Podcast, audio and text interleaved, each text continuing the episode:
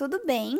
Meu nome é Isabela Ramos Mariano, sou bióloga, mestre em fisiologia humana e doutoranda em biologia celular e molecular. Antes de começarmos, gostaria de pedir um grande favor a você. Siga este podcast no Spotify ou na plataforma que você costuma utilizar.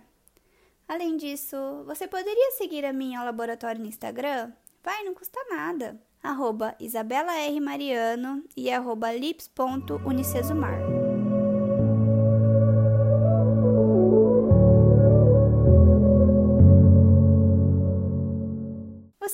falar que unir exercícios físicos a uma alimentação saudável pode ajudar na luta contra a diabetes tipo 2? Neste podcast, iremos entender por que os exercícios físicos e uma alimentação equilibrada são tão eficientes contra este mal.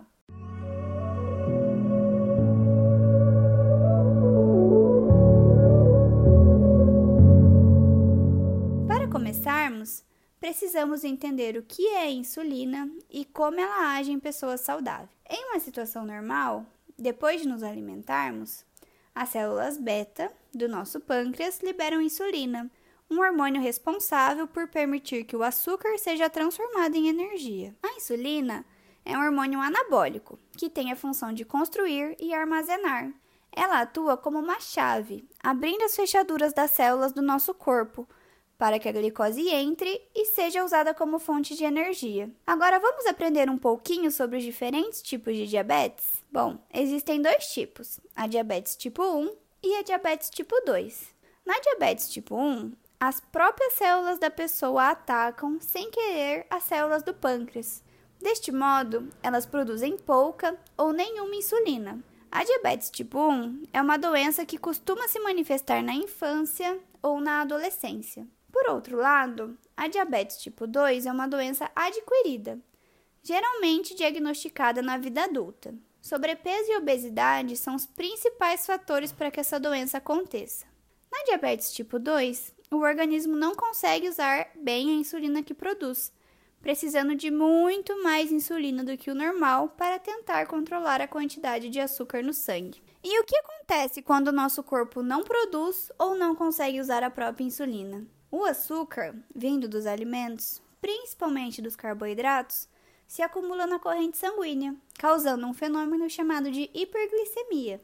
Lembra que no comecinho do podcast eu te disse que a insulina funciona como uma chave para a fechadura das células? Pois bem, sem a insulina, o açúcar não consegue entrar nas células para ser transformado em energia. E isso causa um problemão para o nosso corpo, que precisa dar um jeito de se manter vivo sem poder usar esse açúcar como fonte de energia.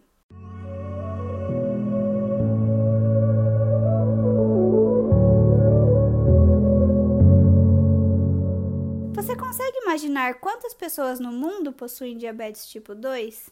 As notícias que eu trago não são nada boas. A prevalência mundial de diabetes tipo 2 em adultos passou de 150 milhões nos anos 2000 para mais de 450 milhões em 2019. Uma alimentação rica em açúcar associada ao sedentarismo facilita muito que a diabetes tipo 2 aconteça. E olha que informação importante, hein? Quanto mais a pessoa engordar, maior o risco de ter diabetes tipo 2. Falando nisso, você sabe por que engordamos? Basicamente, quando ingerimos mais calorias do que utilizamos ao longo do dia, a energia sobra e para não desperdiçar nada, o nosso corpo guarda essas calorias extra na forma de gordura. Para você ter uma ideia, um aumento no índice de massa corporal de 5 kg por metro quadrado mais do que dobra o risco de morte associada a diabetes tipo 2. Mas não se assuste, nem tudo é tão ruim quanto parece. Muitos estudos têm demonstrado que uma melhora da diabetes tipo 2 quando os pacientes seguem uma dieta controlada e praticam exercícios físicos. Um destes estudos mostrou que uma perda de peso de mais ou menos 15 quilos pode levar à cura da diabetes tipo 2. E essa perda de peso também ajuda a diminuir a gordura no fígado, melhora os níveis de colesterol e promove um aumento na capacidade física. Você lembra das células beta-pancreáticas? Aquelas que produzem a insulina? Então, elas são capazes de recuperar a sua função após uma grande perda de peso, podendo levar à cura da diabetes tipo 2. Exercícios físicos regulares são essenciais para o controle da diabetes tipo 2, uma vez que promovem vários efeitos benéficos na composição corporal, causando redução na massa gorda e aumento na massa magra.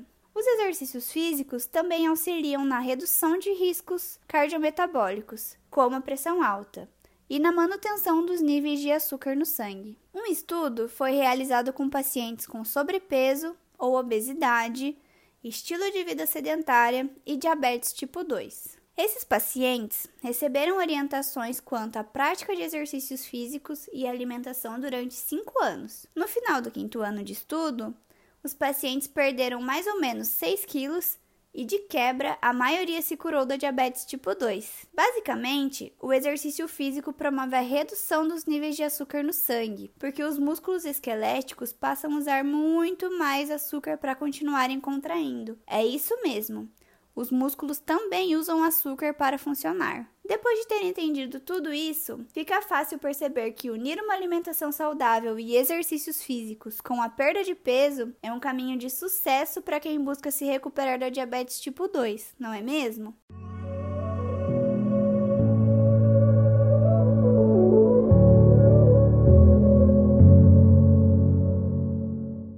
Episódio, pudemos entender a diferença que um estilo de vida saudável faz para quem tem diabetes tipo 2. Então se cuide, pratique atividades físicas regulares, se alimente bem e monitore a sua saúde. Fique atento às postagens realizadas pelo nosso grupo de estudos. E não se esqueça, lips.unicesumar e arroba Isabela R. Mariano. Este foi o quarto podcast do Laboratório Interdisciplinar de Intervenção em Promoção da Saúde. Obrigada e até o próximo episódio.